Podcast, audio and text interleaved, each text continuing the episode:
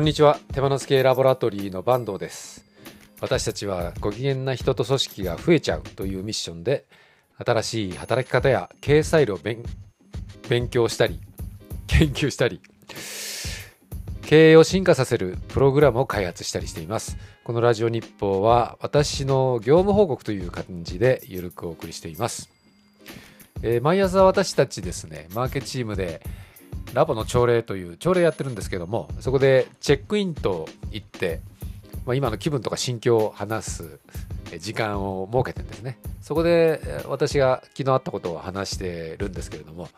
息子が通ってた幼稚園に挨拶に行ったっていう話なんですけどそれをですねここで共有したいと思います。それではどうぞ。じゃあチェックインします。はいえっ、ー、と昨日ですね。息子が通ってた幼稚園に行ってきたんですよ。挨拶に中学を卒業、えー、して高校を、えー、志望校に受かりましたというですね、えー、幼稚園はすごく思い入れがあるところでえっとえー、当時ですね仕事の取引先でもあったんですよね。幼稚園がですね。でそしたら、えー、園長が園長先生がですね、えー、九州一位とか日本一の幼稚園になりたいと。そういうビジョンを掲げていて。でそのために本当にいい教育をしていきたいっていう熱い志を持っててですね。でパソコンの画面にも、えー、坂本龍馬のイラストが貼ってあって。それが実際に熱い人なんですでその熱いビジョンに私も惹かれてここでお世話になりたいと思って当時子供が小さかったんで、え、ここの幼稚園でうちの子供も、えー、人体実験に使ってくれじゃないですけどその志に乗っかりたいと思ってですねそれで当時福岡市に住んでたんですけど春日市っていうその幼稚園があるところまで引っ越してそれで子供を、えー、幼稚園に通わせてもらったって経緯があってですね。すごい。で実際にその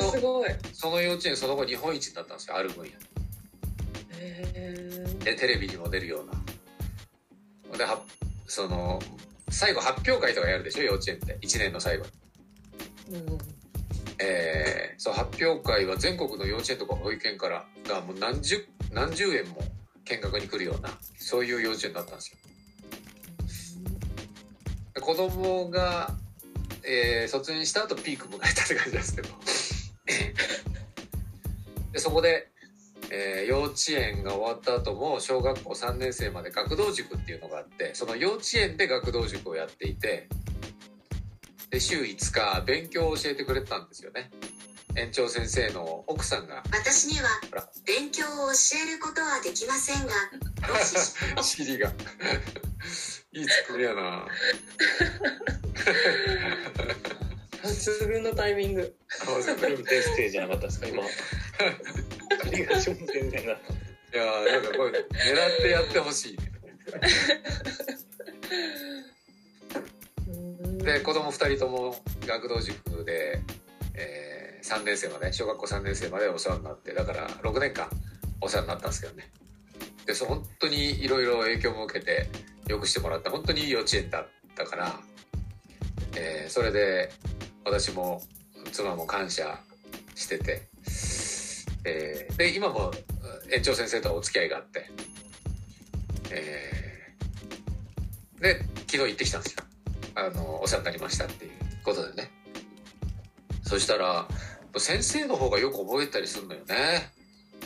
そこのそこの、えっと幼稚園は、えー、一つの幼稚園3つ幼稚園を経営してるんだけど一つの幼稚園で300人ぐらい園児がいるんだよね。すごまあまあまあ規模的には大きい。でえーと、と全ての先生がさ300人の園児の名前をさ全部覚えてるんだよそ,、まあ、そういうきちっとしたところで。で当時の先生も残ってる人が、えー出てきてくれて「えーパンダ組だったわよね」みたいなこととか私なんか一切覚えてないのにそんなこと言ったり「昔こんなダンス踊ってたよね」みたいないうことを言ったりねしてくれてなんかそういう幼稚園の先生って本当素晴らしいなと。息子ももう全然覚えてないし私とか妻の方がまだ記憶がおぼろげでもあるんだけど先生はすごく覚えてるっていう。それでですねえ学童塾をしてくれてる今でもされてるんだけど園長先生の奥さんの先生が面白いこと言ってて子供のね小学校3年生の時点での、えー子供を見てるとどうどういうレベルの高校に行くのか大体相関関係がある分かるっていうんですよ。おおおと思って。えーもうで実際もうねそ卒卒業して、えー高校に入ってる実績がどんどん出てきてるんで大体分かると当たるってでもっと言ったら小学校1年生で学童塾入った時点で大体分かるもうその時点で。決まってるという言い方はしてないんだけど。あのその子の振る舞いとかね学力からしてどれぐらいの高校に行きそうだっていうのが分かるみたいなこと言ってわすっげえなと思ってその話は。えー。それはわかる気がしますね。あなんかね。うん、えーその幼稚園ではえー9つ？9歳までに基礎学力とかあとは学ぶ習慣勉強する習慣みたいなのができるっていう言い方をしてて小学校3年生までに学ぶ習慣っていうのはちゃんと身につけましょうみたいないうスタンスでやってくれたんだけど同じように学童塾で学んでる人の中でも当然差は出てきてああその相関関係あるって言われたら確かにネイさんが言うようにそうだ、まあ、そういうことあるだろうなと思いつつも結構びっくりでもうちょっと紐解きたいっていうかね。でもちろん学力で全てが決まるわけじゃないからさ。えーまあ、学力っていう点でどういう高校に行くかっていうところが決まるっていうだけでそれで人生が決まるわけではないんだけど、えー結構そういう積みまあなんていうのその人の持ってる元々のポテンシャルとかそれからどういう日常生活を送ってるかとか、どういう家庭環境なのかみたいなの組み合わせですごく影響が出るんだなっていうことを感じました。ドキッとしました。なんか東大行く人もやっぱりほとんどが裕福な家庭で育ってるとかっていうのはそんなデータもあるらしいですよね。あります。あるよね。うん。あとは学歴が高い親御さんの元ではどうだみたいな話とかね、まあ、そそのそういう一面的な切り取りではね何とも言えないんですけどいいくつかの要素が絡まってそういうふうになってんだなと。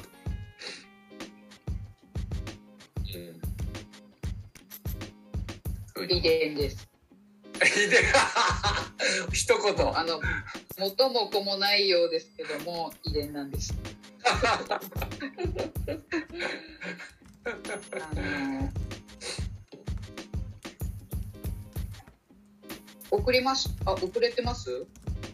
あ今見えた見えた、うん、あ送ってるんじゃないですねこれ。今画面共有送ってるんじゃなくてあ画面が共有されてるんだなんかはいはいスマホからはチャットで写真撮れこれあの飛ばせないですね。え共有になった。これを私読んだんです。ー、日本人の9割が知らない遺伝の真実。というわけで遺伝で。す。話が終了したよ。遺伝なんだな。と突きつけられたみたいな。まあだから誰とけ誰誰の子供が大事みたいな話前出てなかったそれはあれですよ。遺伝とかじゃなくて気持ちの問題で話をしてたんですけどね。あそうだった 優秀な遺伝子の話をしたんじゃなくて。あそう誰の子っていうのはそういう意味じゃなくて。そういう意味じゃない。そういう意味じゃない。心の話をしたんです。優秀な遺伝子難しいですね。まあ優秀が何をもってかっていうのはあるけどね、優秀でもって遺伝子だったら IQ しかないでしょ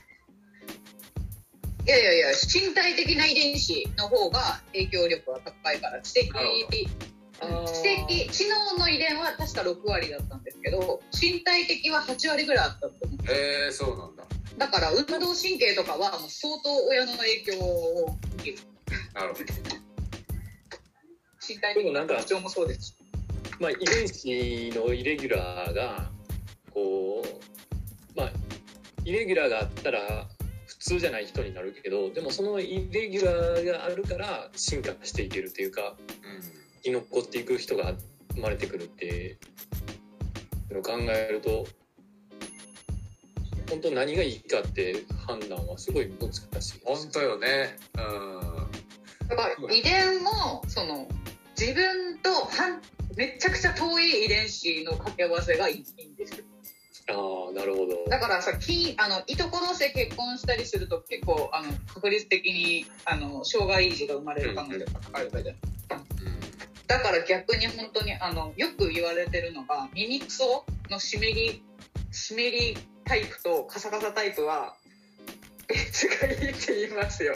なるほどね。母と夫がどっちも湿りタイプとかよりはどっちかが湿りとカサカサで分かれた方がいい。そこいやいやそれ遺伝子めちゃくちゃ関係してるらしくてそれ。商売になるんじゃないの？でもねそれだけじゃねやっぱ。でもさなんかそういう遺伝がという気持ち。そうよね。そうそうそうそう。だからやっぱ恋愛する時は耳垢をこっそりチェックするようにしてさ同じタイプだったらあんまり深入りしないようにするとかさ。それはな君や君やがしっとりしてるからごめんなさい。そうそうそうそうウケる。でも性格とのバランスってどうなんだろうね。例えば運動神経めちゃめちゃよくかよく生まれてきたとしても超内向的だったりオタッキーな性格だったら、まあ、それを活かせないっていうかさ、うん。もちろんそれはあるでしょうね。うん。頭まではどうしようもないというか。まああれか。宿命と一緒か。私が学んでる三名学っていうもので学んでいる宿命理論と一緒か。で生年月日でその人の宿命がある程度決まるっていう考え方で宿命を生かすも、えー殺すも自分次第でそれが、まあ、生かしゃいいっていうわけではないんだけどその宿命に仕組みをちゃんと自分で把握して生きた方が生きやすいよっていう考え方なんで。なんかそういう要素の一つとして取り入れるのはありかもしれないね。